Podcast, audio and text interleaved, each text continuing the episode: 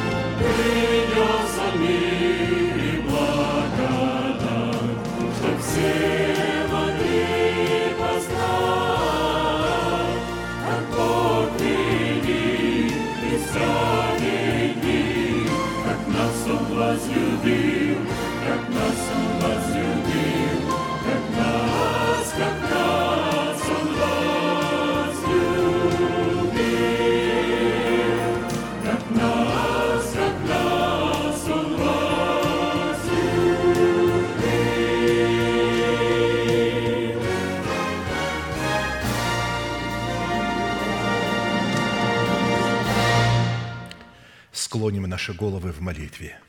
Дорогой Небесный Отец, во имя Иисуса Христа, мы благодарны имени Твоему Святому за вновь представленную привилегию быть на месте всем, которое очертила десница Твоя для поклонения святому имени Твоему.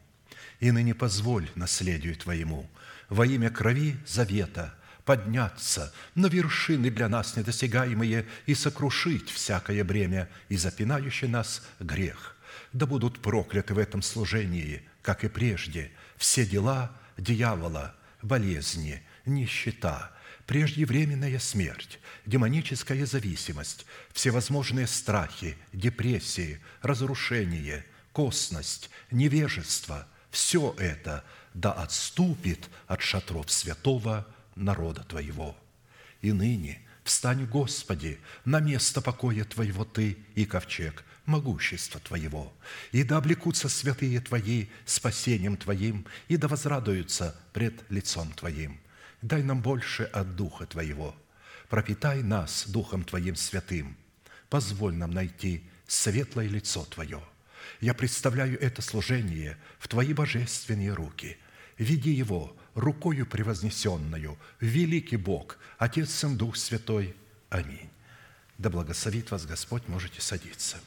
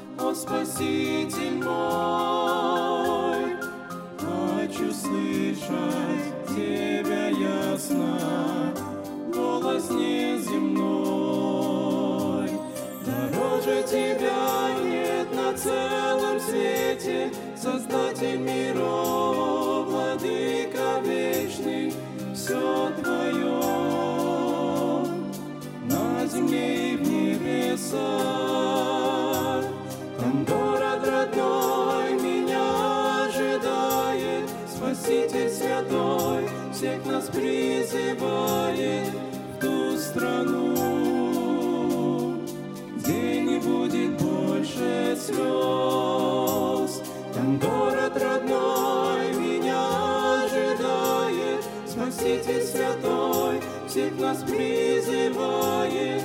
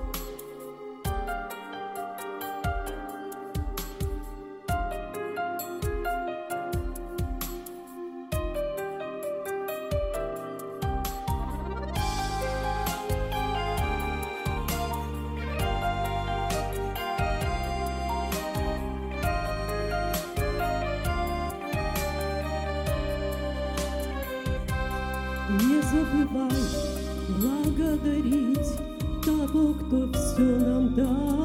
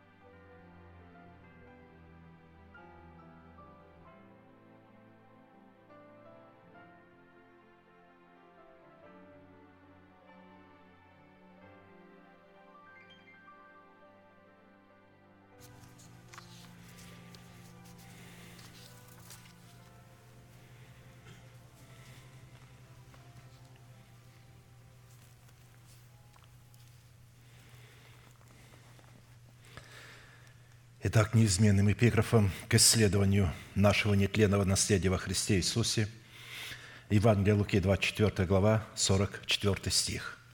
«И сказал Иисус ученикам Своим, вот то, о чем я вам говорил еще бы с вами, что надлежит исполниться всему написанному о мне в законе Моисеевом и в пророках и псалмах». Итак, чтобы нам, как причастникам тела Христова – разделиться Христом исполнение всего написанного о Нем в Писании, мы продолжим наше исследование в направлении нашей соработы с истиной Слова Божия и со Святым Духом, открывающим истину в сердце, в том, что необходимо предпринять со своей стороны, чтобы получить право на власть, отложить прежний образ жизни, чтобы облечь свои тела в новый образ жизни. Речь идет о теле – потому что наш дух уже обновлен, а, а, то есть поэтому наша душа тоже обновлена, коль мы имеем ум Христов, а вот наше тело остается прежним. Поэтому речь идет о том, что нужно сделать для того, чтобы и наши тела были облечены в новый образ жизни, чтобы вот эта э, печать времени, она на челах у всех людей, на лице у всех людей – когда люди стареют, слабеют, чтобы это все кануло в лету, ушло и засияло вечное, молодое, нетленное тело. Все-таки это будет тело. Отложить прежний образ жизни ветхого человека и сливающего в обольстительных похотях, а обновиться духом ума вашего и облечься в нового человека, созданного по Богу в праведности и святости истины – то есть это наше призвание. И если святые не разумеют этого призвания, то они просто э, напрасно ходят в служение, напрасно евангелизируют, напрасно молятся, напрасно что-то преследуют. Ведь если мы преследуем не те цели, которые поставил нам Бог, мы не исполняем своего назначения. Ведь Бог заплатил великую цену, дав своего Сына, чтобы искупить наш дух, нашу душу и наше тело – и почему-то мы к телу относимся с таким вот небрежением, что ладно, все там, потом, а на самом деле Бог как раз относится к телу совсем по-другому. Это Его дом. Он собирается там жить вечно. И в некоторых телах Он уже живет, несмотря на то, что они тленные. Тем не менее, Он там живет. Точно так, как Он жил в храме с Соломоном, который не отвечал требованиям – его духа. Это был материальный, физический, временный храм, а там жил в этом храме вечный Бог. Точно и сейчас живет вечный Бог в нашем теле. Только разница между тем храмом и нашим телом состоит в том, что то был мертвый, просто мертвое здание, материя мертвая, а это живая материя – Итак, для выполнения этой повелевающей заповеди задействованы три судьбоносных, повелевающих и основополагающих требования, а именно отложить, обновиться и облечься. От выполнения этих трех судьбоносных, повелевающих и основополагающих требований будет зависеть, обратим ли мы себя в сосуды милосердия или же в сосуды гнева. Если мы не поняли нашего призвания, мы обращаем себя в сосуды гнева, несмотря на то, что в нашем понимании мы творим добрые дела, потому что у душевных людей доброе дело – это сидит нищий, и нужно дать ему какую-то монетку, что-то дать ему. Но на самом деле это не доброе дело. Доброе дело – это то, что говорит Бог, то и делать. Ведь что такое доброе дело? Доброе дело – это дело Божие – вот когда Иисуса спросили, а что нам делать, чтобы творить дела Божии, то есть добрые дела, а Он сказал, веровать в того, кого я послал. Видите, какое, в чем доброе дело состоит? Не а, а, в помощи какой-то там а, нищему или еще-то, а чтобы веровать в того, кого Бог послал, то есть в Его посланников, верить словам Его посланников, которым Он вручил свое Слово – а посему именно от понимания этого будет означать, состоится совершение нашего спасения, которое дано нам в формате семени, обуславливающего залог нашего оправдания в дарованном нам спасении, которое в имеющихся трех требованиях необходимо пустить в оборот в смерти Господа Иисуса, чтобы обрести его в собственность в формате плода правды. В противном случае мы утратим оправдание, данное нам в формате залога навсегда, так и не получим его в формате праведности, в силу чего наши имена, которые при заключении с Богом завета были записаны в книгу жизни в формате данного нам залога, навсегда будут изглажены из книги жизни. В определенном формате мы уже рассмотрели процесс, который содержится в первых двух требованиях, и остановились на процессе исследования третьего требования, а именно какие условия необходимо выполнить, чтобы посредством уже нашего обновленного мышления начать процесс – обличение самого себя в полномочия славы своего нового человека, созданного по Богу во Христе в праведности и святости истины. То есть, облекать себя в нового человека – это облекать себя в слова веры, которые находятся в сердце. То есть, истину, которую мы сокрыли в сердце, исповедать ее. Истина о нашем теле, о нашем предназначении, о нашем призвании. И когда мы называем несуществующую державу нетления в нашем теле, мы облекаем себя в нового человека. И в свое время, назначенное Богом, который находится во власти Бога, это произойдет. И произойдет в измерении времени. В связи с этим мы с вами остановились на иносказании 17-го псалма Давида, а все псалмы Давида почти что являются иносказанием и притчей – в котором Дух Святой с присущей только Ему мудростью и властью раскрывает требования или же условия, или же цену, которую мы должны заплатить, чтобы соработать молитвой веры с именем Бога Эль или Он, или же Всевышний, так как Давид в этой песне называет Бога Эль или Он, на русском Всевышним.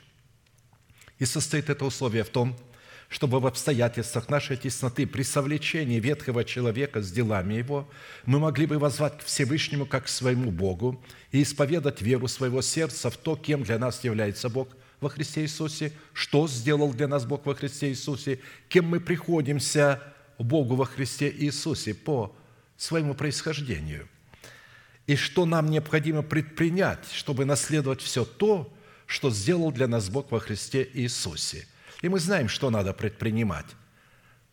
Надо исповедовать. Вначале надо принять то, кем мы приходимся Богу и что Он для нас сделал, а затем исповедовать и называть несуществующее как существующее. Только таким образом мы сможем наследовать все то, что Бог сделал для нас во Христе Иисусе. Усыновил наше тело искуплением Христовым во Христе Иисусе. Не собирается усыновлять. Он это уже сделал две тысячи лет тому назад – Итак, имеющееся иносказание является одним из самых сильных и объемных образов, который показывает работу нашего обновленного мышления в образе царя Давида с именем Бога Эль Илион или же Всевышний, в противостоянии с нашим плотским умом в образе царя Саула и с царствующим грехом в лице нашего ветхого человека с делами его, которого мы унаследовали по линии наших отцов. Этот ветхий человек был передан нам в семени тленного греховного семени наших отцов. В одном теле три царя враждуют между собою за право обладать нашим телом. Наше сердце является полем битвы. И тот царь будет обладать нашим телом, кому мы отдадим предпочтение. С тем царем, с которым мы начнем соработать. Будем ли мы соработать с плотским умом или с ветхим человеком, вот эти плотские желания, возникающие, негодные, или же мы будем соработать с новым человеком, в который мы вложили, кем для нас является Бог и что Он для нас сделал, и кем мы для Него приходимся.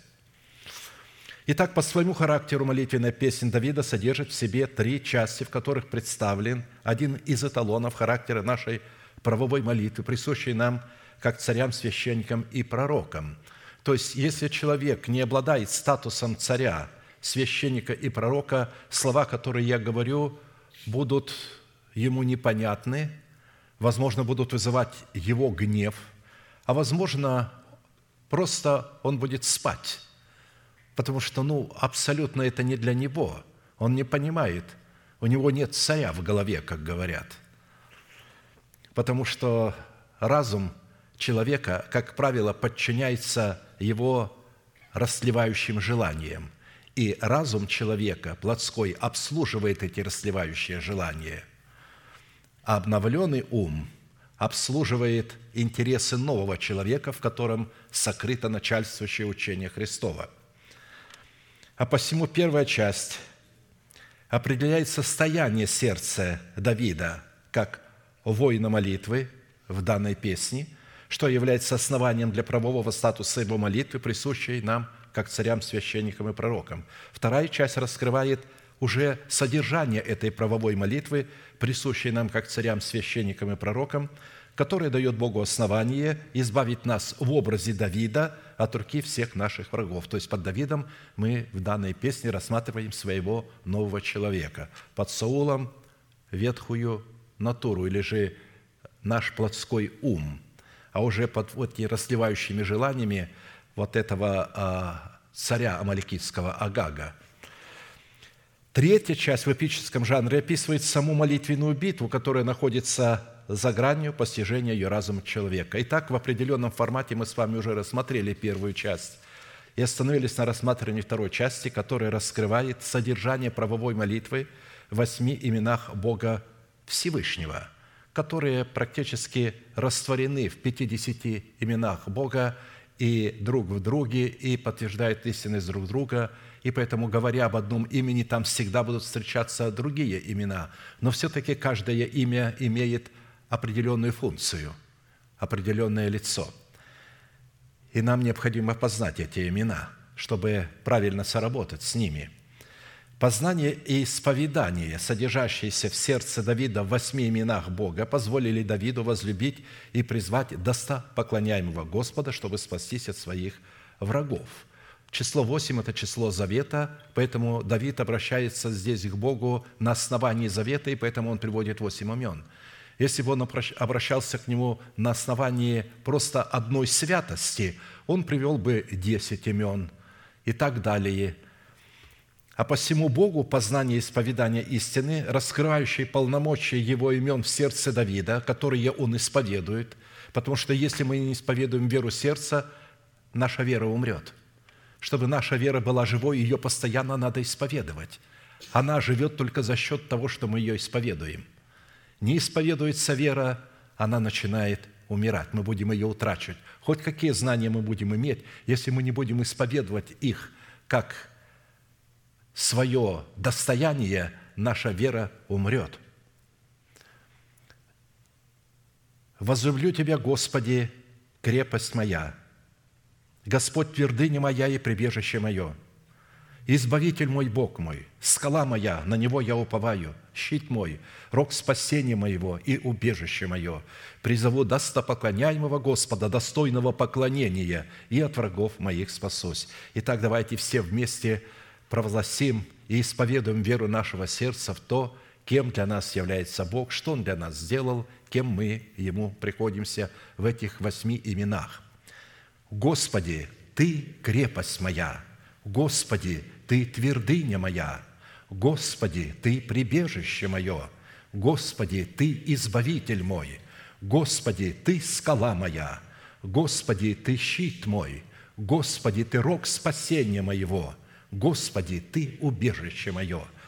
Да, услышит Господь и да утвердит это исповедание в наших сердцах. Так, чтобы оно было ясно начертано, чтобы, когда пришло время исполнять его, чтобы он, как читающий, мог легко прочитать. И хотя время замедлило, написано в Откровении, но ты жди его, оно непременно сбудется, потому что Бог неизменный в Своем Слове – Итак, насколько это позволил нам Бог, исходя из меры нашей веры, мы с вами уже рассмотрели свой наследственный удел во Христе Иисусе полномочиях шести имен Бога, в достоинстве крепости, твердыни, прибежища, избавителя, живой скалы и живого щита. А посему сразу обратимся к рассматриванию нашего неисследимого наследственного удела во Христе Иисусе в имени Бога, состоящего в достоинстве рога нашего спасения – рог растет из тела животного.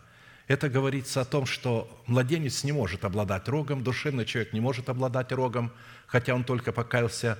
То есть рог только есть у тех людей, которые пришли в меру полного возраста Христова. Вот они и могут соработать с этим именем. Невозможно соработать с именем Бога рог душевному человеку.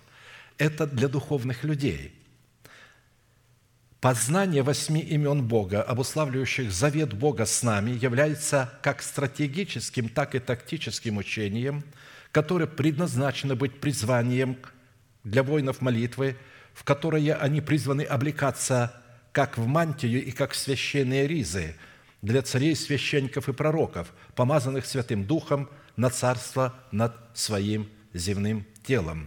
И если человек, рожденный от Бога, не принял данное ему помазание – для царства над своим призванием, означенным в предмете своего перстного тела в статусе царя, священника и пророка, чтобы изменить его в достоинство небесного тела, называя несуществующую державу нетления в своем теле как существующую, то откровение о Боге в Его славном имени Рог, предназначенное для поклонения Богу в духе и истины, не принесет такому человеку никакой пользы.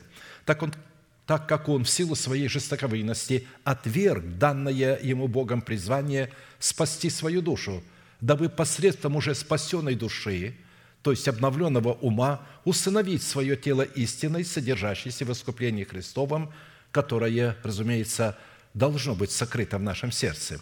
А посему свойства и лексика, которую мы будем исследовать в определении имени Бога, содержащего в себе функции рога нашего спасения – как и предыдущие имена Бога Всевышнего, не могут быть найдены ни в одном из имеющихся словарей мира. Исходя из того, что в Писании образ рога представлен символом эталона могущества, везде, где вы встречаете могущество Бога, это говорится о его роге, потому что рог – это могущество то прежде чем мы начнем рассматривать характеристики могущества Бога в его уникальном имени Рог – которая содержит в себе вечный неубывающий потенциал неисчерпаемых и неисчислимых возможностей и сил Бога, которыми Он сотворил небо и землю и все, что на ней, включая человека, и которым Он содержит и блюдет этот мир к великому белому престолу. Я приведу краткий список и характеристик, которые определяют в Писании достоинство Бога в Его имени Рог. Во-первых, это сакральное действие, производимое в храме нашего тела. То есть вот вы знаете, иногда слово говорит «сакральная жертва». То есть это значит, эта жертва, если не будет принесена, мы не получим ничего. Для того, чтобы что-то совершилось в этом мире, вот Христос являлся сакральной жертвой. Это относится к жертвоприношению. Мир это перенял. И они стали называть в этом мире, в политическом мире тоже – нужна, говорит, сакральная жертва. Вот для того, чтобы сделать какую-то революцию, нужна сакральная жертва. Просто так ее не сделаете. Нужно кого-то назначить на алтарь, кого-то убить. Вот когда на Украине сакральная жертва, они говорят, вот эта сотня убита, и это сакральная жертва. То есть были наняты э, э, специально значит, хорошие снайперы, и они должны были стрелять как в одних, так и в других, чтобы возбудить между ними вражду. Стрелять как в полицейских, так и в людей, которые вышли на Майдан. И когда это произошло, в это время народ, а, нас убивают, нас стреляют, а те начали стрелять, потому что в тех стреляют. Вот это называется у них сакральная жертва. У нас же в Писании сакральной жертвой является Христос, то есть который искупил нас – Поэтому слово «сакральное» относится всегда к жертвоприношению. Жертвоприношение – это молитва, о которой мы с вами говорим. Вот почему, когда мы исповедуем вот эту сакральную истину, она становится молитвой. И это производится в храме нашего тела. Поэтому имя Бога Рог как раз вот в этом исповедании сакральном – когда мы приносим Богу молитву жертву, то есть мы хвалу возносим как жертву, принеси мне жертву хвалы. Это неубывающая неисследимость сил Бога и Его крепости. Это вечная и неоспоримая власть Бога над живыми и мертвыми. Мы говорим о роге спасения. Что такое рог? Это власть могущества Бога сохранять обреченных на смерть. Вот Он обрек весь мир на смерть. И Он сохраняет, чтобы все сохранилось, чтобы нечестивые, беззаконные и весь мир не могли избежать этого приговора. И это Он делает именно могуществом своего рога, то есть функцией рога. Далее, власть могущество Бога являет неотвратимость смерти. Иногда люди хотят ее избежать, полагая, что не могут избежать ее, создавая какие-то лекарства, вот, эликсир молодости, не избежишь. Власть могущества Бога производить суд и правду через своих слуг. Власть могущества Бога являть свой гнев для сосудов гнева. И власть могущества Бога являть свой свое милосердие для сосудов милосердия. Власть могущества Бога рассеивать и собирать рассеянное. Власть могущества Бога разделять и разлучать. Власть могущества Бога разрушать и созидать. Власть могущества Бога восстанавливать разрушенное. Власть могущества Бога изглаживать грехи своего народа. Власть могущества Бога творить знамения и чудеса – и власть могущества Божия изглаживать из книги жизни имена согрешивших, или же наоборот, сохранять их там. Можно э, продолжать э, далее, потому что могущество Бога и могущественные силы Его неисследимы. А посему перечень могущественных дел Бога в Его славном имени Рог сокрыт в неубывающих, неисчерпаемых и неисследимых делах Бога, производимых им через уста святых человеков, вводимых Святым Духом, которые заплатили цену за полную и желанную зависимость от Святого Духа. Функции, содержащиеся в имени Бога Рог, как и все предыдущие имена Бога, в отношениях Бога с человеком, в первую очередь обнаруживают себя в соработе нашей веры с верой Божией, запечатленной и пребывающей в нашем сердце, в содержании завета крови, завета соли и завета мира, заключенного между нами и Богом в крещении водою, Духом Святым и огнем.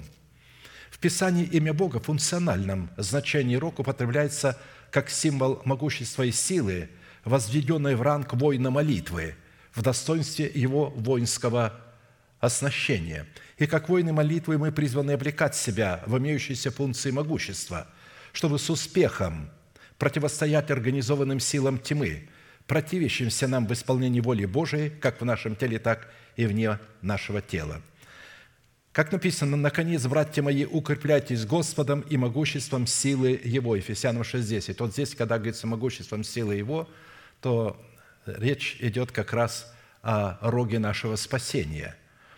В Писании под образом рога животного, как мы с вами говорили, растущего из его тела, представлен образ одного из уникальных имен Бога, которое в достоинстве благовествуемо нам семени Слова о Царстве Небесном в нашем теле – содержит в себе вечный, неубывающий и неследимый потенциал могущества Бога в Его имени Рог. В силу этого нам будет необходимо рассмотреть, при каких обстоятельствах и при каких условиях мы призваны соработать своей верой с верой Божией в Его имени Рог, чтобы разрушить в своем теле державу смерти и на ее месте воздвигнуть державу жизни вечной, обуславливающей Царство Небесное в нашем теле. Я наперед скажу, что а, имя Бога Рок настолько уникально, что когда мы будем рассматривать книгу Откровения, потому что там имя Рок будет занимать позицию главную, потому что четыре животных – это четыре золотых рога. И услышал я голос первого рога от одного из золотых рогов, потом я услышал голос от второго рога, Потом говорится, я услышал голос одного из животных. На самом деле это все речь идет о роге. То есть вот то, что будет делать, говорить рог, то будут делать 24 старца, то будут производить. Потому что рог относится к функции пророка в нашем теле. Мы говорим о функции царя, священника и пророка. Так вот, рог относится к функции пророка. Потому что пророческая речь, само слово пророческое – Именно оно разрушает и оно созидает. А посему для рассмотрения этой высокой и благородной цели, которая является высочайшей и неизменной волей Бога в достоинстве нашего изначального предназначения и нашего изначального призвания, нам необходимо будет ответить на четыре классических вопроса. Во-первых, в каких делах, знамениях и образах представлены характеристики и свойства, которыми в Писании наделяется достоинство Бога в функциональном значении Его имени Рог. Во-вторых, какие функции в наших взаимоотношениях с Богом призвано исполнять свойства, содержащиеся имени Бога Рог. Какие условия необходимо выполнить или какую цену необходимо заплатить, чтобы дать Богу основание явить себя в совершении нашего спасения функции имени Рога? И по каким признакам следует испытывать себя самого на предмет того, что Бог пребывает в нашем сердце функции своего имени Рог, и что мы обличены в достоинство Его имени Рог. Итак, вопрос первый – в каких делах, знамениях и образах представлены свойства, которыми в Писании наделяется достоинство Бога в функциональном значении Его имени Рог учитывая при этом, что все предыдущие и последующие имена Бога, которые сделались предметом нашего исследования, будут встречаться и обнаруживать себя в имени Бога Рог, так как они растворены друг в друге, вытекают друг из друга и таким образом идентифицируют собою истинность друг друга или же определяют собою истинность друг друга. Итак, во-первых, имя Бога Рог призвано являть себя в едеме нашего сердца в могущественной и славной силе Бога – определяет и обнаруживает себя в достоинствах Небесного Отца, явленных им в Сыне Божием в статусе Сына Человеческого, рожденного от Девы Марии. Послушаем пророчество священника Захария, отца Иоанна Крестителя. Священник Захария на восьмой день после рождения сына своего Иоанна Крестителя, когда надо было обрезать младенца и дать ему имя – исполнился Святого Духа и пророчествовал о Христе, называя Его рогом нашего спасения, воздвигнутого в доме Давида. И Захария, отец его, исполнился Святого Духа и пророчествовал, говоря, «Благословен Господь Бог Израилев, что посетил народ свой и сотворил избавление ему, и воздвиг рог спасения нам в дому Давида, отрока своего, как возвестил устами бывших ответа святых пророков своих, что спасет нас от врагов наших. Видите, спасение наше от врагов наших зависит от функции имени Бога, заключенного в роге. Спасет нас от врагов наших и от руки всех ненавидящих нас, сотворит милость с отцами нашими и помянет святой завет свой, клятву, которой клялся он Аврааму, отцу нашему, дать нам небоязненно по избавлению от руки врагов наших – служить Ему в святости и правде пред Ним во все дни жизни нашей. То есть, если не будет вот полномочия этого имени, мы не сможем а, небоязненно служить Богу в святости и правде. Мы будем бояться наших врагов. И ты, младенец, теперь он уже говорит о своем сыне, которого он родил, об Ане Крестителе. «И ты, младенец, наречешься пророком Всевышнего, и предыдешь пред лицом Господа, вот как раз пред лицом Господа, вот этого рога, которого Он воздвиг, приготовить путь Ему, дать уразуметь народу Его спасение в прощении грехов их. Видите, спасение приходит от этого рога. По благоутробному милосердию Бога нашего, которым посетил нас восток свыше, просветить сидящих во тьме и тени смертной, направить ноги наши на путь мира – Младенец же возрастал и укреплялся духом, и был в пустынях до дня явления своего Израилю». 1 Луки 67, 80. На древнегреческом языке значение глагола «воздвиг» по отношению к Христу, как к кругу нашего спасения, означает «взрастил из него рог своего могущества».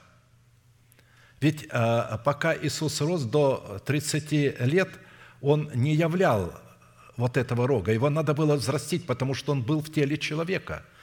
И как Сын человеческий, это могущество должно быть в нем взращено. И для этого потребовалось около 30 лет, чтобы он вышел и явил могущество и стал проповедовать Царство Небесное.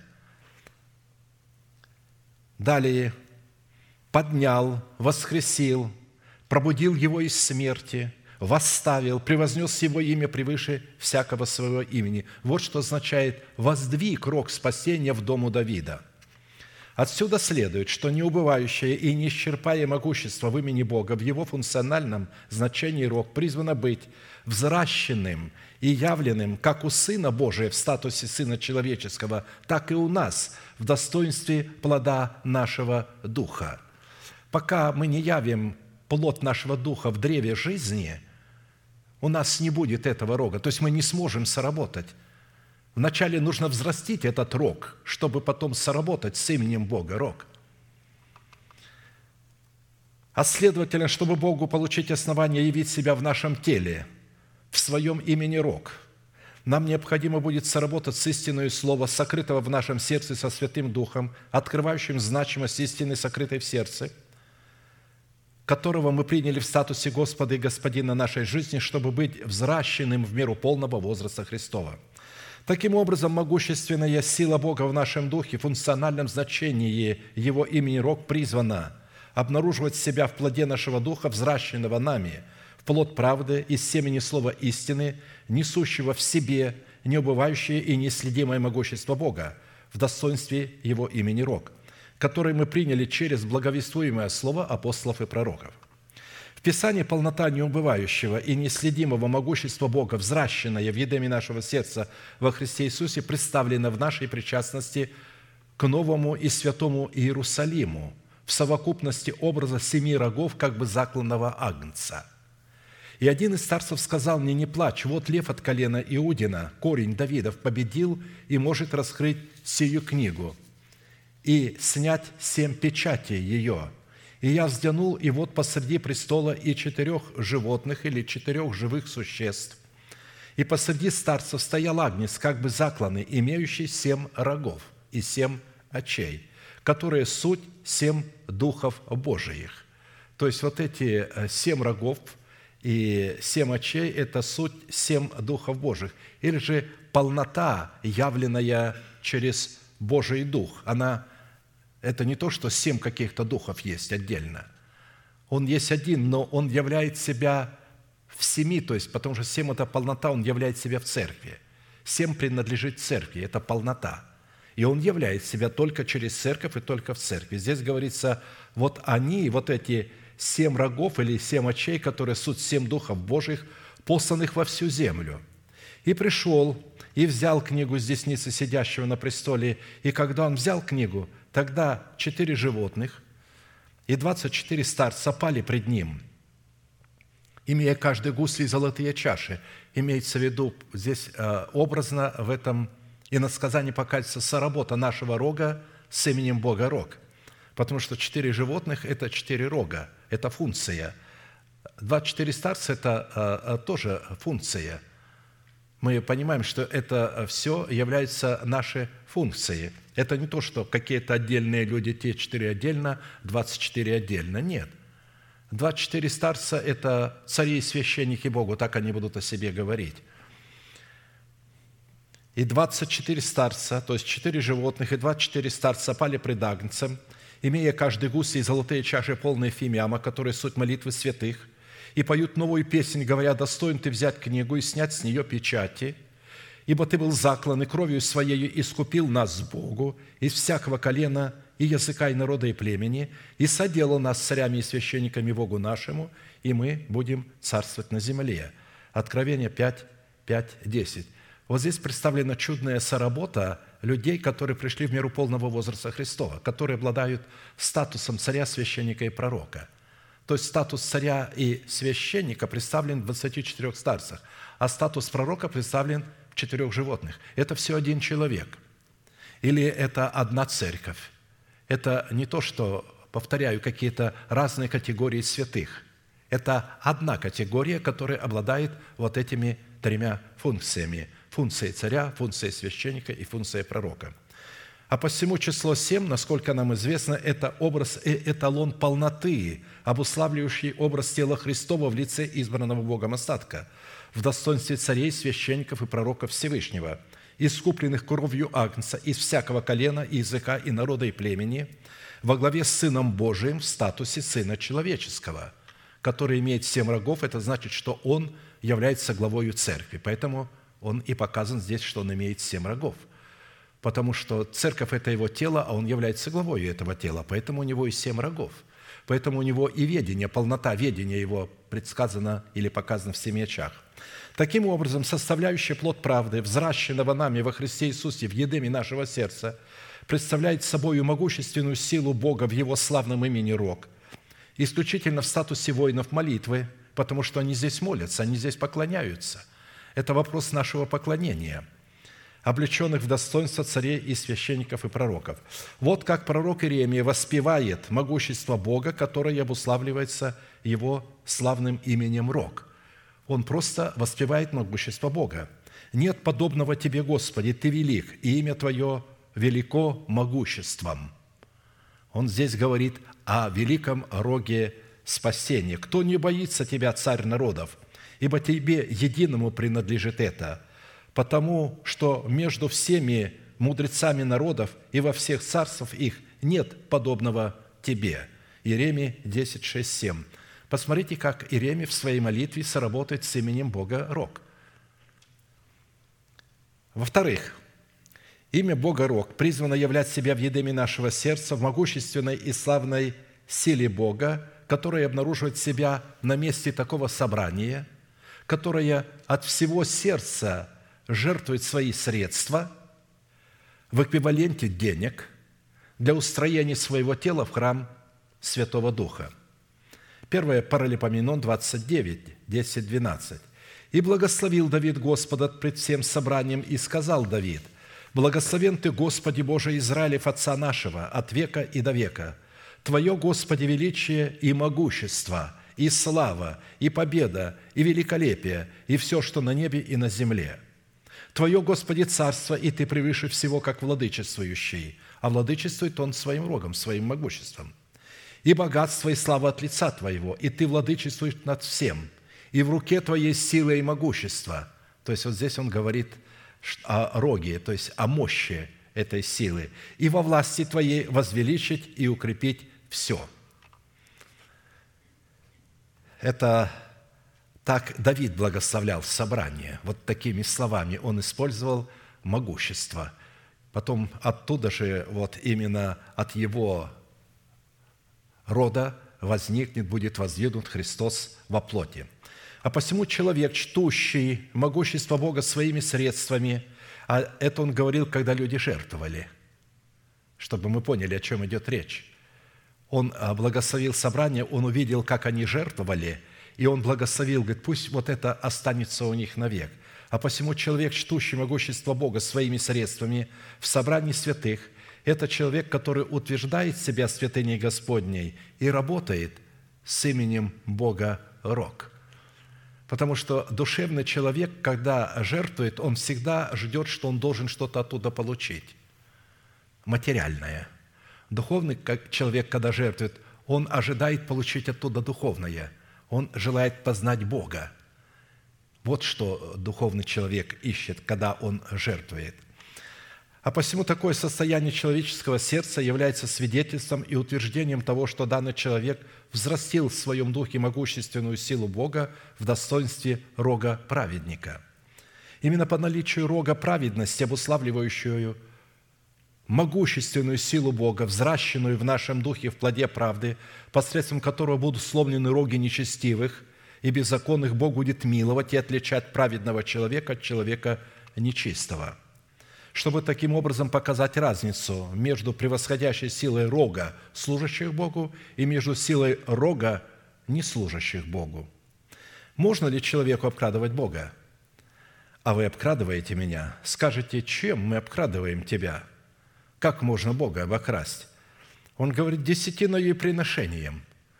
Она находится в нашем распоряжении, но это собственность Его – Проклятием вы прокляты, потому что вы, весь народ, обкрадываете меня.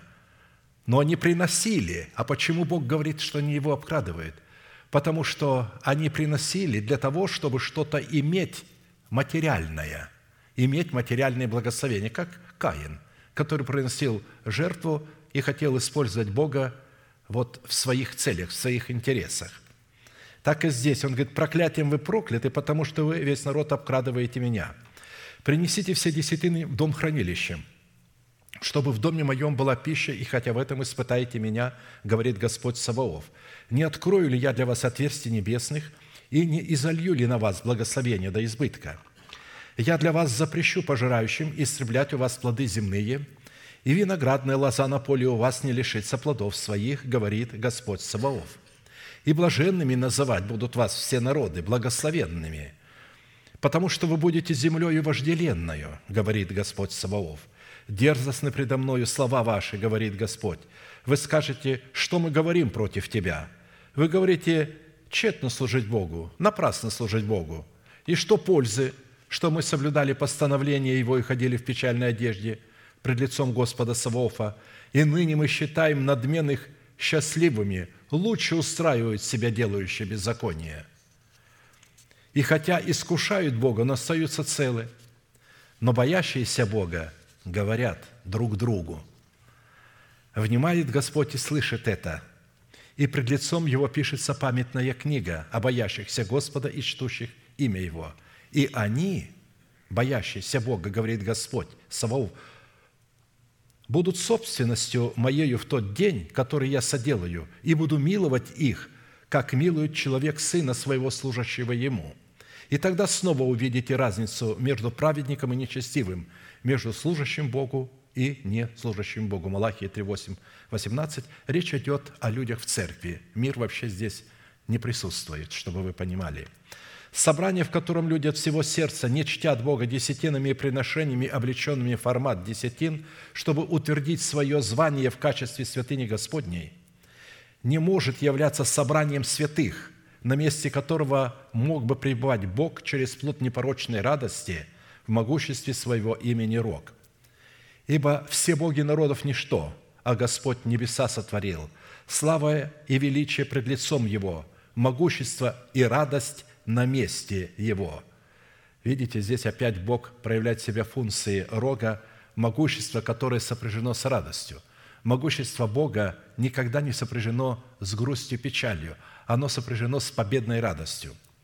И это не все. Местом собрания, на котором явлено могущество и радость Бога в достоинстве Его рога, представлено в Его облаках, которые под воздействием Его ветра – направляются по Его повелению.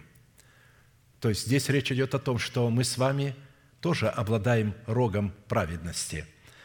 «Воздайте славу Богу, величие Его над Израилем и могущество Его на облаках. Страшен Ты, Боже, в святилище Твоем». То есть могущество на облаках – это говорит о том, что люди, обладающие рогом праведника, являются носителями Бога, светом, представляют Его интересы – когда Писание рассматривает нас под облаками Всевышнего, носимыми ветром Святого Духа, то таким образом Бог являет в этом собрании могущество своего имени в достоинстве своего рога, то есть являет свое спасение. Бог Израилев, Он дает силу и крепость народу своему. Благословен Бог. Видите, а, мы рассматривали крепость, а вот как раз она находится в имени Рок, эта крепость. Имя Бога крепость находится в его имени Рок. Посмотрите, как они сочетаются, потому что его Рок очень крепкий. В-третьих, имя Бога Рок призвано являть себя в едеме нашего сердца в могущественной силе Бога, определяет себя в завете Бога с нами, который заключен с восклицанием и при звуке труб и рогов когда заключался завет, необходимо было трубить в рог. То есть там были трубы, там были восклицания, но обязательно там присутствовал рог, через который трубили. И собрал царь Аса всего Иуду и Вениамина и живущих с ними переселенцев от Ефрема и Манасии и Симеона, ибо многие от Израиля перешли к нему, когда увидели, что Господь Бог его с ним – когда увидят вот этот рог спасения. И собрались в Иерусалим в третий день, в пятнадцатый год царствования Асы, и принесли в тот день жертву Господу из добычи, которую привели из крупного скота семьсот и из мелкого семь тысяч. и вступили в завет, чтобы взыскать Господа Бога отцов своих от всего сердца своего и от всей души своей.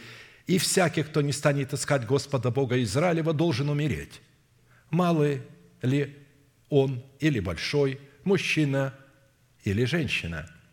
И клялись Господу, обратите внимание, они использовали клятву, и клялись Господу громогласно, и с восклицанием, и при звуке труб и рогов – и радовались все иудеи сей клятве, потому что от всего сердца своего клялись и со всем усердием заскали Господа, и Он дал им найти себя, и дал им Господь покой со всех сторон». То есть, видите, как заключается завет? Он при клятве заключается. Если Бог клянется, то и человек со своей стороны должен научиться клясться именем Господним – Несмотря на то, что восклицание человеческого голоса, звука троп и звука рогов несли в себе некие сакральные функции, так как здесь жертвоприношение приносилось, в которых было явлено могущество Бога, которое всегда является через жертву, в достоинстве Его имени Рог, их невозможно было идентифицировать какими-либо другими словами. Однако клятву, которую клялись иудеи от всего сердца и со всем усердием взыскали Господа, можно было идентифицировать словами завета, значение которых можно было понимать. А вот звук трубы и звук рога невозможно было понимать. Отсюда следует, что только сочетание понятных для разума слов завета с непонятными для нашего разума восклицаниями человеческого голоса, звуками труби и звуками рогов могут представлять могущество Бога в достоинстве Его имени Рог. Таким образом, слова, которыми усердно клялись иудеи, чтобы вступить в завет с Богом своих отцов, можно было понимать умом, в то время как восклицание голоса, звук труб и звук рогов находились за гранью их понимания и осмысливания их умом. Отсюда следует, что восклицание человеческого голоса, звука труб и звука рогов, необходимых для вступления в завет с Богом, являлись образом функций иного языка, говорящего о великих делах Божиих, который, во-первых, дан нам для назидания нашего духа, на котором наш дух мог бы говорить тайны Богу, скрытые от всякого ума, включая наш собственный ум, и, во-вторых, служил знамением для неверующих. При наступлении Дня Пятидесятницы все они были единодушно вместе, и внезапно сделался шум с неба, как бы от несущегося сильного ветра, и наполнил весь дом, где они находились. То есть интересно, как сильный ветер наполнил весь дом, то есть, ну, э, там у них и волосок не шевелился. А шум сильного ветра наполнил весь дом. И явились им разделяющиеся языки, как бы огненные, и почили по одному на каждом из них. То есть огненный язык был на каждом человеке, почил –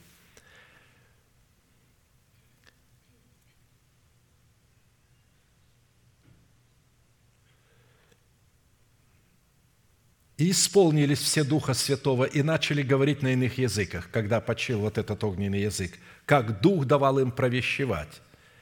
То есть то, что они говорили, они не понимали. Но вот что интересно. В это время в Иерусалиме находились иудеи, люди набожные из всякого народа под небом. Они же были много раз войны, они были уводимы в плен, и они уже там э, родили сынов и дочерей, и те там жили – они там уже занимали э, государственные посты в этих странах, но они приходили всегда в Иерусалим на поклонение в три праздника, то есть это праздник Пасхи, Пятидесятницы, праздник Кущи, они на эти праздники приходили. А это был праздник Пятидесятницы. И поэтому со всех стран приехали евреи, которые говорили там, то есть их родным языком уже был не еврит, их языком было наречие, в котором они родились в той стране. И вдруг они услышали, обратите внимание –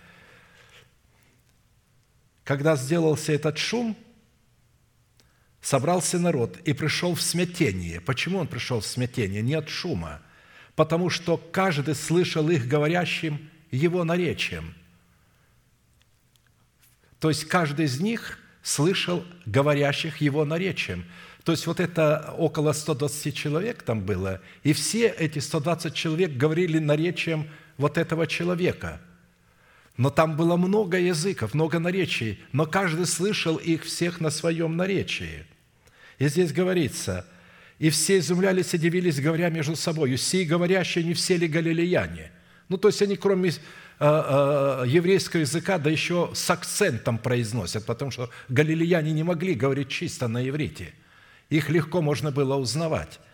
И поэтому, говорит, они галилеяне, когда же мы слышим каждое собственное наречие, в котором родились парфяне, и медяне, и иламиты, и жители Месопотамии, Иудеи, и Каппадокии, Понта, и Асии, Фригии, и Памфилии, Египта, и частей Ливии, прилежащих к Киринее, и пришедшие из Рима, иудеи, и прозелиты, критяне и аравитяне, слышали их нашими языками, говорящих о великих делах Божиих. То есть, вы знаете, как говорят а, а, некоторые деноминации? Но это было тогда, потому что, ну, еще не было тогда вот миссионерских организаций, а сейчас есть Слово Божие на всех языках, а, все это есть, и сейчас нет никакой необходимости говорить на иных языках, чтобы те могли тебя услышать. То есть они не слышат иногда себя, что они говорят. Ведь сказано, что иной язык дан для назидания нашего духа, и он говорит тайны между Богом и нами. У меня сосед был, а, а, значит, пастор из баптистов.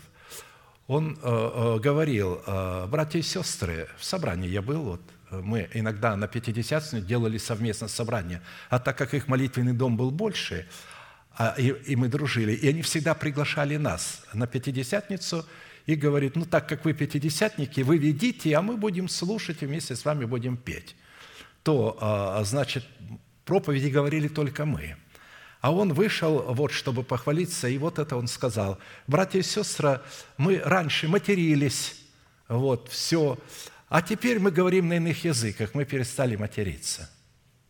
То есть он вот так он понимал. А, а я тогда ему говорю, его звали Борис, я говорю, Боря, а он был соседом моим. Я ему говорю, Боря, ты понимаешь, какую пургу ты нес там? Он говорит, какую? Я говорю, ну, вот ученики три с половиной года не могли от мата избавиться, по твоим словам, потому что они получили говорение на иных языках только через три с половиной года – то есть, когда Христос уже ушел, и только на 50-й день после Его воскресения Дух Святой сошел на них, и они стали говорить на иных языках. А до этого, по твоему вот толкованию, что такое иной язык, они матерились, от мата не могли избавиться. Он так смотрит на меня. Но он ничего не сказал, а, а я просто ему показал. Ты, говорю, больше так не говори, а то смеяться будут с тебя сильно. Итак, если при заключении завета, в который мы осмысленно вступаем в легитимные отношения с Богом, отсутствуют непонятные слова в формате восклицания звука труп, звука рогов, представляющих провещевание, данное Святым Духом нашему Духу, в формате иного языка, то такой завет однозначно следует считать сомнительным. Потому что мы призваны заключать завет с Богом функции завета крови, завета соли и завета мира – функциях трех крещений, в крещении водою, в крещении Святым Духом и в крещении огнем. Почему мы остановились только на крещении водою? Или же почему, получив крещение Святым Духом, мы остановились и не разумеем, что такое крещение огнем, не принимаем его, потому что не знаем, как принимать и не знаем, что это такое – Итак, чтобы не быть голосновым, я приведу еще три свидетельства, по которым следует судить верность союза осмысленных слов с, несмысленными, с неосмысленными словами при заключении завета с Богом. «И было в те дни пришел Иисус из Назарета Галилейского и крестился от Иоанна в Иордании. И когда выходил из воды, тот час увидел Иоанн разверзающиеся небеса и духа, как голубя, сходящего на него». В данном случае завет, в который вступил Иисус со своим небесным Отцом, как Сын человеческий в крещении водою, был ознаменован крещением Святым Духом, который сошел на Иисуса в виде голубой, когда Он выходил из воды. Именно Иисус в заключении своего завета с Богом в крещении водой в статусе Сына Человеческого является для нас эталоном, по которому нам следует судить и определять легитимность наших отношений в завете с Богом во Христе Иисусе – Филипп отверз уста свои и, начав от всего Писания, благовествовал ему об Иисусе. Вы знаете, кому, то есть мужу Ефиоплянину. Между тем, продолжая путь, они подъехали к воде или приехали к воде. И Евнух сказал ему, вот вода, что препятствует мне креститься. То есть он, он ему объяснил, для того, чтобы заключить завет с Богом, необходимо креститься водою. Филипп же сказал ему, если веруешь от всего сердца, можно. Он сказал в ответ, верю, что Иисус Христос есть Сын Божий. Вот почему мы, когда крестим людей, говорим, веруешь ли ты, что Иисус Христос есть Сын Божий? И человек отвечает, верую, и мы его погружаем в воды. И приказал остановить колесницу, и сошли оба в воду, Филипп и Евнух, и крестил его. Внимание!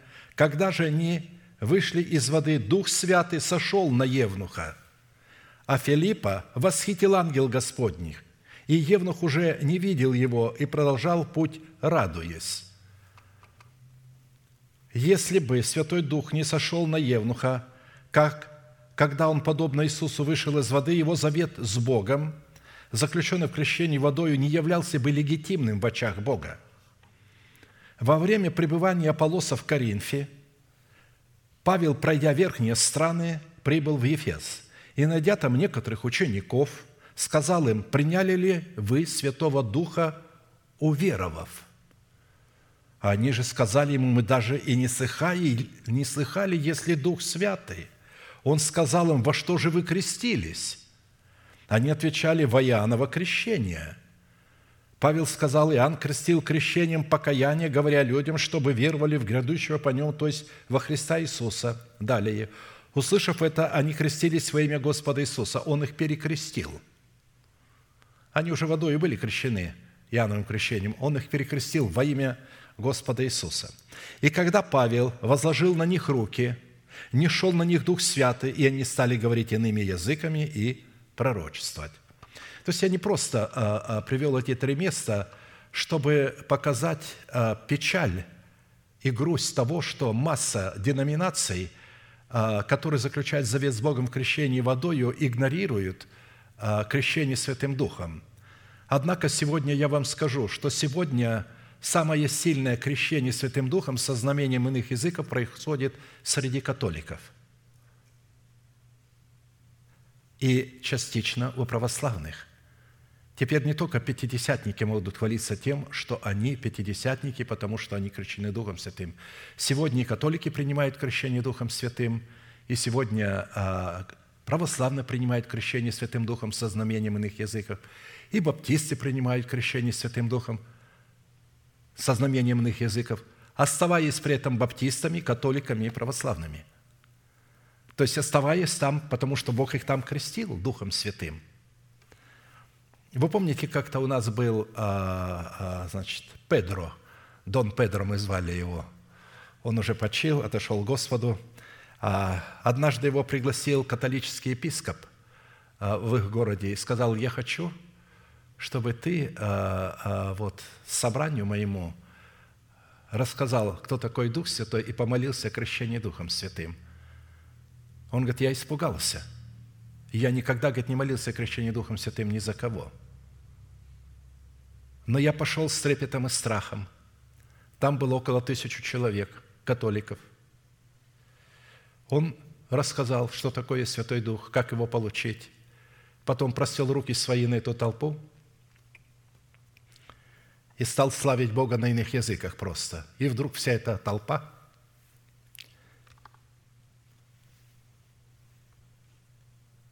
заговорила на иных языках. И он был очень удивлен, потому что многие пятидесятники этого не имеют, называясь пятидесятниками.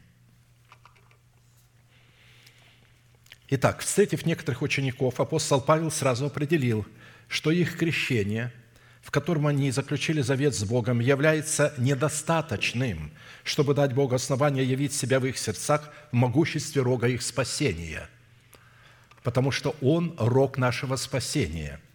Узнав об этом учении, или узнав об этом, ученики Иоанна Крестителя немедленно выразили готовность креститься во имя Иисуса Христа. И когда Павел возложил на них руки, не шел на них Дух Святый, они стали говорить иными языками и пророчествовать. Исходя из имеющихся мест Писания, именно крещение Святым Духом делает завет, который мы заключаем с Богом, легитимным. Да, впрочем, и все, что делает и совершает Бог, Он всегда совершает славным могуществом силы Святого Духа. То есть Он проявляет могущество своего рога в силе Святого Духа. Именно присутствие славного могущества силы Святого Духа, действующего от имени Бога Рог, идентифицирует собою легитимность всякого дела Бога. Если Святой Дух не утвердит наши слова и не будет с нашими словами, они не будут в Духе Святом, то а, Бог их вообще не воспримет. Необходима а, соработа нашего рога с Рогом Божьим, а для этого необходимо быть исполненным Святым Духом – а посему, если в наших отношениях с Богом отсутствует печать Святого Духа, явленная в крещении Святым Духом, это печать, которая обуславливает неубывающее и неследимое могущество Бога в достоинстве Его имени. Рог, это, скорее всего, говорит о том, что у нас нет никаких легитимных отношений с Богом в статусе царей, священников и пророков – то есть оно есть. Это не говорит о том, что Бог не отвечает баптистам, католикам, православным, пятидесятникам, пресвитерянам, квакерам и так далее. Он отвечает, но только он, а, он с ними общается не как с царями, священниками и пророками, а как с душевными, как с младенцами во Христе, как с Агарью в пустыне. Чтобы вы не подумали, что я сейчас настолько выделил э, людей, которые приняли крещение Святым Духом, что только они спасутся, все остальные не спасутся – в силу этого наши отношения с Богом находятся в положении Агари, заблудившейся в пустыне.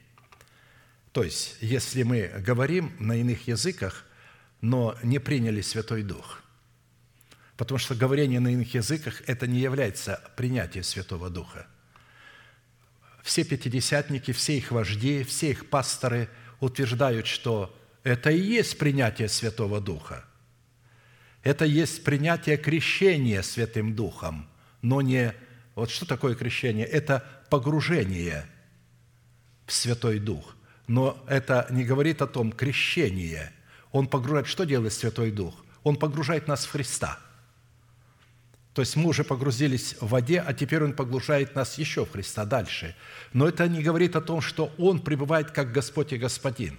Чтобы Он пришел как Господь и Господин, мы не должны быть вот той сестрой, у которой нет еще сосов маленькой, которые будут свататься, а она не готова выходить замуж. То есть, ну, это в притче, в песне песни, а на самом деле, на практике Христос никогда не стучится в ту дверь, если она еще мала, не возросла. Зачем туда зря стучаться? Во-первых, бесполезно, человек не услышит, потому что он не понимает, он не отличает голоса Божьего от голосов иных – он не возрос в меру полного возраста Христова. Бог стучится только в ту дверь, когда знает, что там уже есть его невеста, что человек возрос в меру полного возраста Христова, и он готов принять Святой Дух в качестве Господа и Господина и водиться Святым Духом, куда он его не поведет. Он не хочет больше водиться своим умом. Даже он не хочет водиться, он хочет, чтобы Дух Святой открывал ему Писание, и он мог водиться Духом Святым. Итак, в-четвертых, имя Бога Рок призвано являть себя в едеме нашего сердца в могуществе славной силы Бога, определять себя в формате явленной нами святости, в повиновении нашей веры, вере Божией. То есть вот мы сейчас определяем, где э, определяет Бог, имя Бога Рок, где оно есть. «И молился я Господу в то время, говоря, Владыка Господи, Ты начал показывать рабу Твоему величие Твое и крепкую руку Твою, ибо какой Бог есть на небе или на земле, который мог бы делать такие дела, как Твои, и с могуществом таким, как Твое». Вот здесь он говорит о роге своего спасения. «Дай мне перейти и увидеть ту добрую землю, которая за Иорданом, и ту прекрасную гору Ливан. Но Господь гневался на меня за вас» и не послушал меня, и сказал мне Господь, полно тебе. Впредь не говори мне более об этом, не проси меня более об этом. Взойди на вершину Фазги, взгляни глазами твоими к морю, и к северу, и к югу, и к востоку, и посмотри глазами твоими, потому что ты не перейдешь за Иордан сей, и дай наставление Иисусу, и укрепи его, и утверди его, ибо он будет предшествовать народу всему, и он разделит им на уделы землю, на которую ты посмотришь». Это молитва Моисея. Он здесь соработает с именем Бога Рог, или попытался соработать с именем Бога Рог, а Бог ему сказал, полно тебе, не, не говори об этом, ты не можешь соработать с этим именем.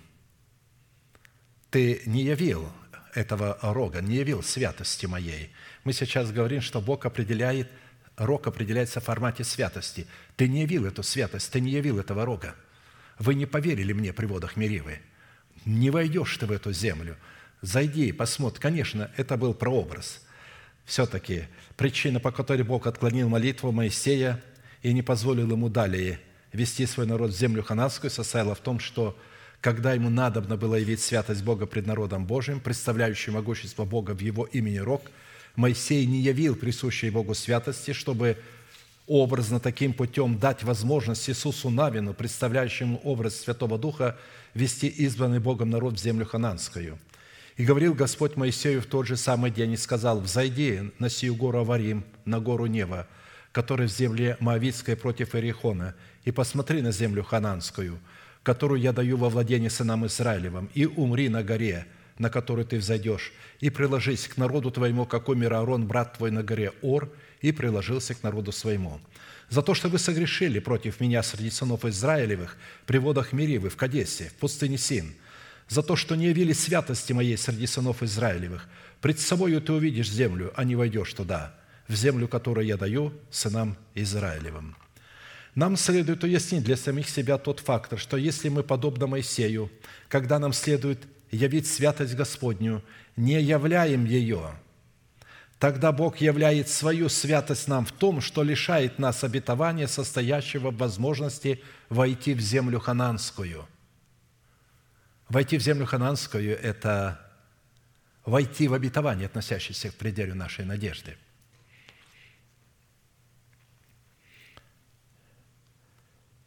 А посему отказ являть святость Бога – чтобы дать основание Святому Духу явить для нас неубывающее и неследимое могущество Бога в Его имени Рог, и является противлением нашей веры, вере Божией, и лишает нас права на власть войти в землю хананскую, под вхождением в которую следует разуметь воздвижение державы бессмертия в своем теле. И сказал Господь Моисею, говоря, «Возьми жезл и собери общество ты и Аарон, брат твой, и скажите в глазах их скале, и она даст из себя воду» обыкновенное повиновение нашей веры, вере Божией. Не то, что я чувствую, не то, что я вижу. Бог это говорит, я должен это сделать.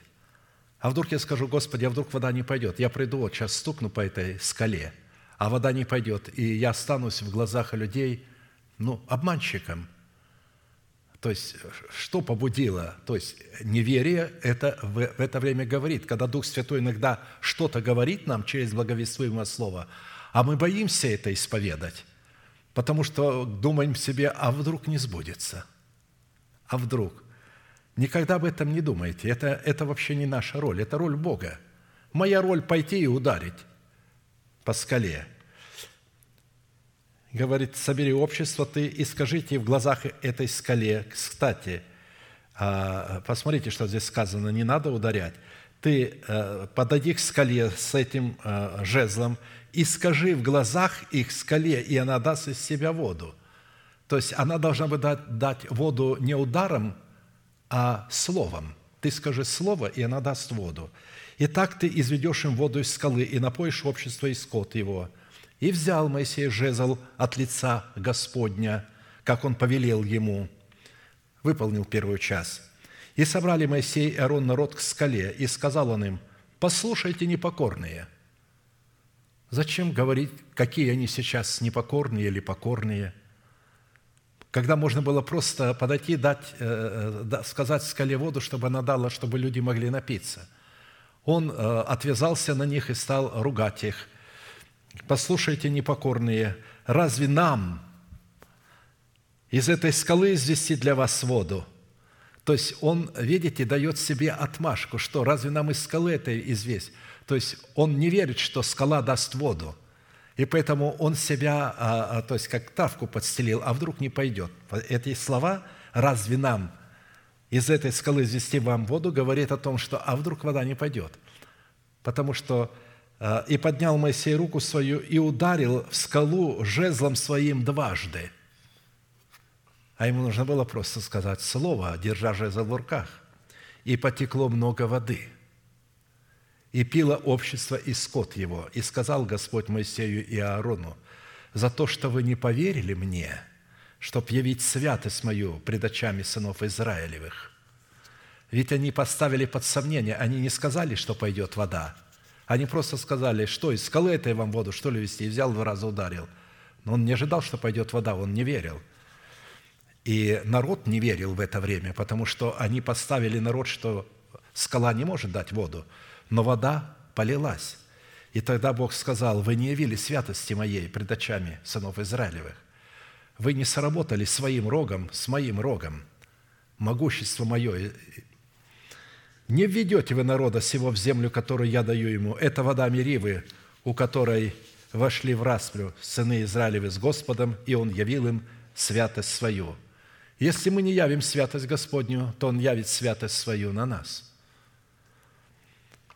как видите, в этом печальном повествовании сокрыт удивительный прообраз нашего спасения, которое совершено посредством неубывающего и неуследимого могущества Бога в Его имени Рог, явленного в святости Святого Духа, представляющего образ воды, текущей из скалы, образом которой являлся Христос. Святой Дух – это вода, истекающая из скалы. Скала – это Христос. Образ Моисея – это образ Сына Божия в статусе Сына Человеческого, который умер за нас, взяв на себя наш грех. Он взял на себя грех народа, подошел близко, чтобы таким путем дать основание Святому Духу в образе Иисуса Навина ввести нас в землю хананскую, в которой течет молоко и мед. Я просто раскрываю прообраз. То есть там действительно была печальная история, но в этой печальной истории скрыт очень красивый прообраз. Христос говорит, «А теперь иду к пославшему Меня, и никто из вас не спрашивает Меня, куда идешь? Но от того, что я сказал вам это, печалью исполнилось сердце ваше. Но я истину говорю вам, лучше для вас, чтобы я пошел, ибо если я не пойду, утешитель не придет к вам. Для вас лучше, чтобы я сейчас ушел от вас. Если я не пойду, он не придет. А если пойду, то пошлю его к вам. И он, придя, обличит мир о грехе и о правде, и о суде, и о грехе – что не веруете в Меня, что не верует в Меня. То есть о правде и о суде и о грехе, что не веруют в Меня. О правде, что я иду к Отцу моему, и уже не увидите Меня. О суде же, что князь мира сего осужден. И еще многое имею сказать вам, но вы теперь не можете вместить. Когда же придет Он, Дух истины, то наставит вас на всякую истину, ибо не от себя говорить будет, но будет говорить, что услышит и будущее возвестит вам. Он прославит Меня – потому что от моего возьмет и возвестит вам. Все, что имеет Отец, есть мое. Потому я сказал, что от моего возьмет и возвестит вам». Итак, образом земли хананской, как мы уже говорили ранее, является наше тело, устроенное в храм Святого Духа за счет нашего нового человека, пришедшего в меру полного возраста Христова, который способен приносить плод святости, явленный в повиновении нашей вере, вере Божией, состоящей – нашей способности водиться Святым Духом или же исполняться Святым Духом. А посему, когда Моисей узнал, что Бог приготовил для него смерть за грех народа, он стал умолять Бога, чтобы Бог послал им человека, который мог бы вести его в землю хананскую. Видите, прообраз Христос тоже умолял Отца, чтобы Он послал Дух Святой. Дух Святой просто так бы не пришел. Отец не послал Его, если бы Христос не умолил Его об этом – и сказал Моисей Господу, говоря, «Да поставит Господь Бог духа всякой плоти над обществом семь человека, который выходил бы пред ними и который входил бы пред ними, который выводил бы их и который приводил бы их, чтобы не осталось общество Господне, как овцы, у которых нет пастыря. Потому что если я пойду умру, а кто будет? Поставь им человека». И сказал Господь Моисею, «Возьми себе Иисуса, сына Навина, человека, в котором есть дух, и, вложи, и возложи на него руку твою, и поставь его перед Елиазаром священником и перед всем обществом, и дай ему наставление перед глазами их, и дай ему от славы твоей, чтобы слушало его все общество сынов Израилевых.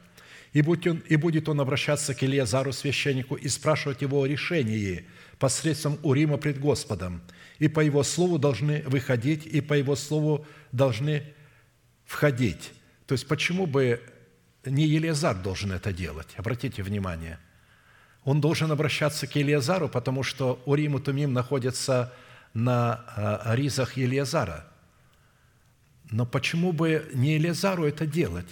Нет, Бог говорит, Иисус Навин будет к нему обращаться, там есть Урим и Тумим, он будет через Елиазара говорить с Господом, и тогда вот Иисус Навин будет действовать от этого слова – и по его слову должны выходить он и все сыны Израилевы, с ним и все общество. И сделал Моисей, как повелел ему Господь, и взял Иисуса, и поставил его перед Елиазаром священником и перед всем обществом, и возложил на него руки свои, и дал ему наставление, как говорил Господь через Моисея. Точно так же поступил Иисус, когда пришло ему время взять на себя грехи своего народа и умереть за них на Голговском кресте, умоляя он умолял своего небесного Отца в Гефсимании, чтобы он послал для его учеников Святого Духа. Таким образом, могущество Бога в функциональном значении Его имени Рог определяет себя в едеме нашего сердца в могуществе явленного нами плода святости во Святом Духе, который обнаружит себя в повиновении нашей веры, вере Божией – но ныне, когда вы освободились от греха и стали рабами Богу, плод ваш есть святость, а конец – жизнь вечная. Ибо возмездие за грех – смерть, а дар Божий во Христе Иисусе Господи, то есть жизнь вечная во Христе Иисусе. В-пятых, имя Бога Рог призвано являть себя в едеме нашего сердца в могуществе славной силы Бога, определяет себя в роге, который наполнен елеем для помазания нас, как воинов молитвы, в достоинство царей, священников и пророков. Видите, для того, чтобы иметь достоинства царя, священника и пророка нужен был рог, но не пустой рог, а рог, наполненный елеем. «И сказал Господь Самуилу, доколе будешь ты печалиться Саули, которого я отверг, чтоб он не был царем над Израилем, наполни рог твой елеем». Видите, у Самуила был рог, который принадлежал ему.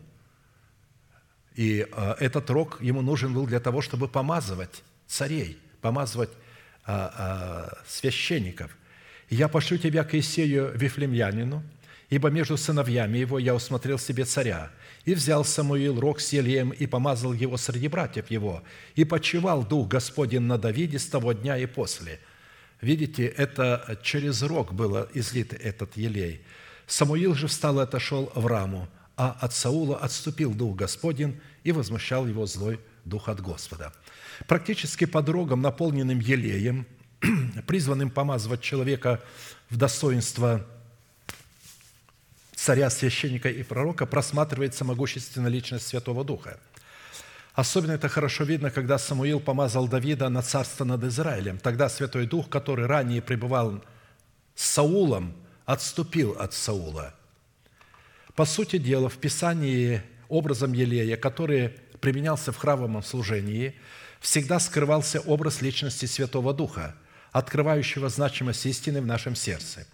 Исходя из свидетельств Писания, наличие рога, наполненного елеем, представляющего собой образ Святого Духа в качестве Господа и Господина нашей жизни, открывающего значимость истины, сокрытой в нашем сердце, следует испытывать по таким критериям. Во-первых, по способности царствовать посредством своего обновленного ума над волевой и эмоциональной сферой своей души – во-вторых, по способности священно действовать в своем духе в достоинстве воина молитвы, поклоняющемуся Богу в духе и истине. В-третьих, по способности слышать в своем духе голос Святого Духа или же быть водимым Святым Духом.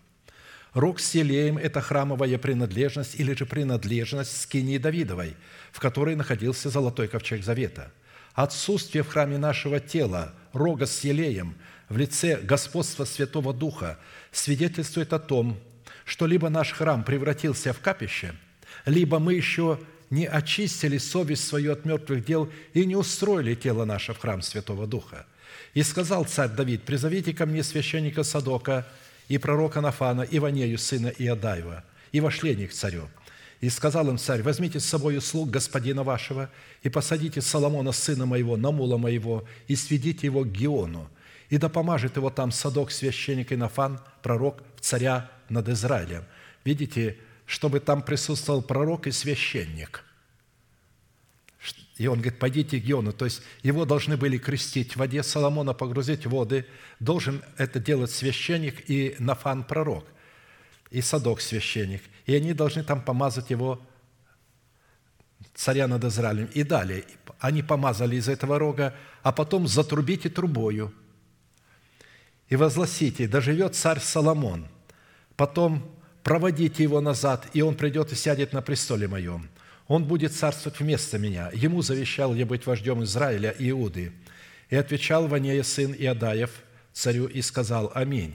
Да скажет так Господь Бог господина моего царя, как был Господь Бог с господином моим царем, так да будет он с Соломоном, и да возвеличит престол его более престола господина моего царя Давида. И пошли Садок священник, и Нафан пророк, и Ванея сын Иодая, а это военачальник, и Хелифеи, и Филифеи – это а, гвардия, то есть это телохранители царя Давида.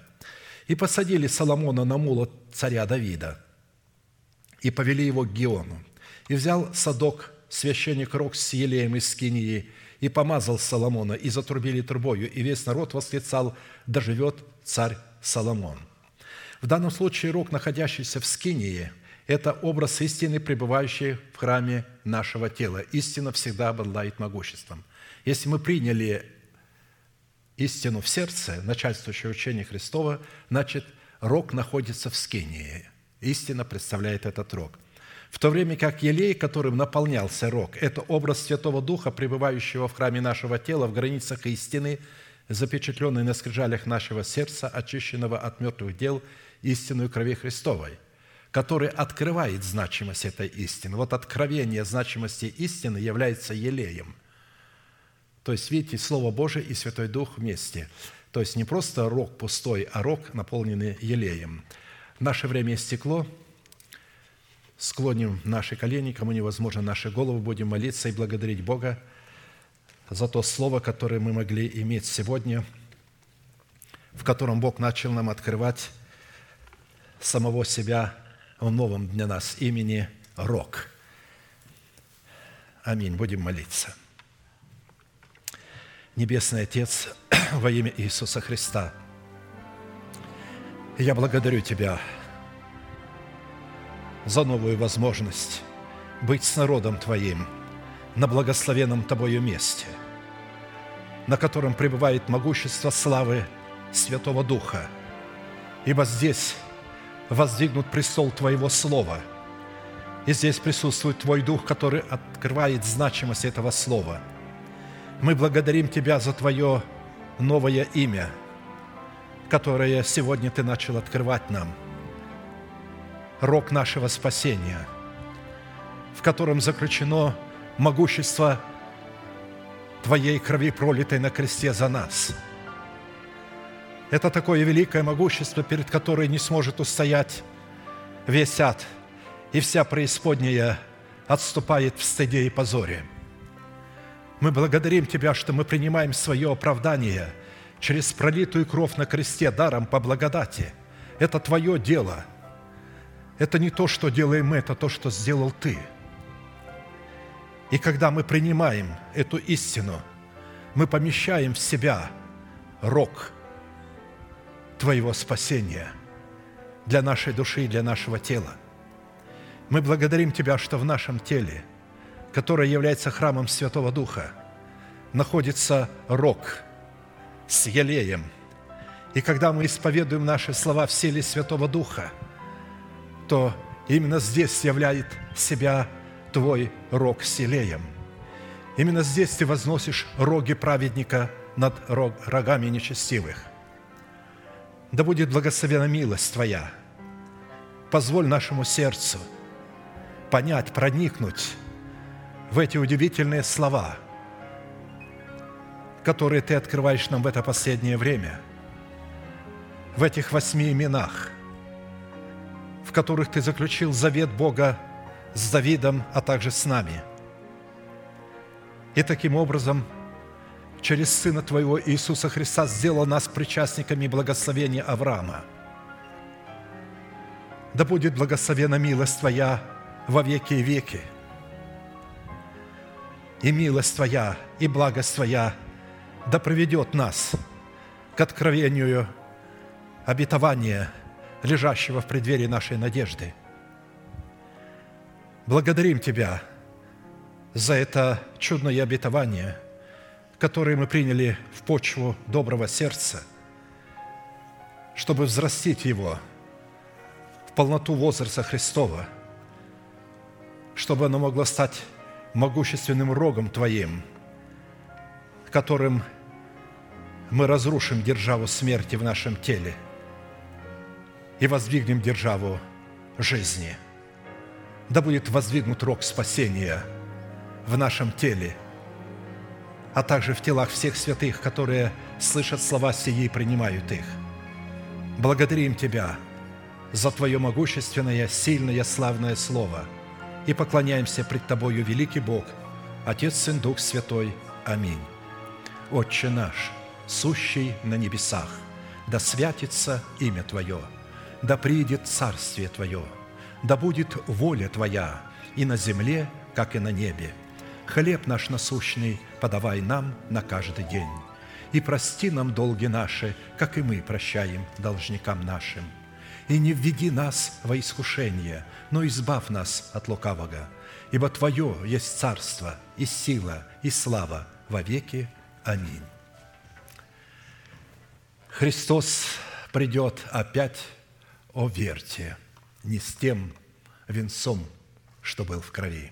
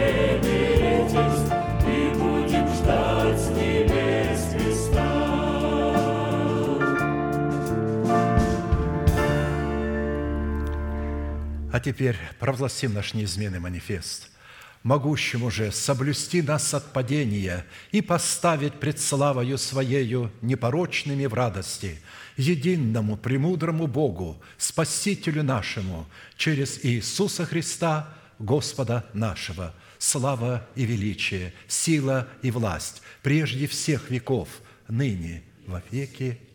Аминь. А теперь с миром Божьим да благословит вас Господь в пути вашем и жилищах ваших. Можете поприветствовать друг друга. Наше служение будет продолжаться с 10 до 12 молитв в день, воскресенье в 12 часов дня.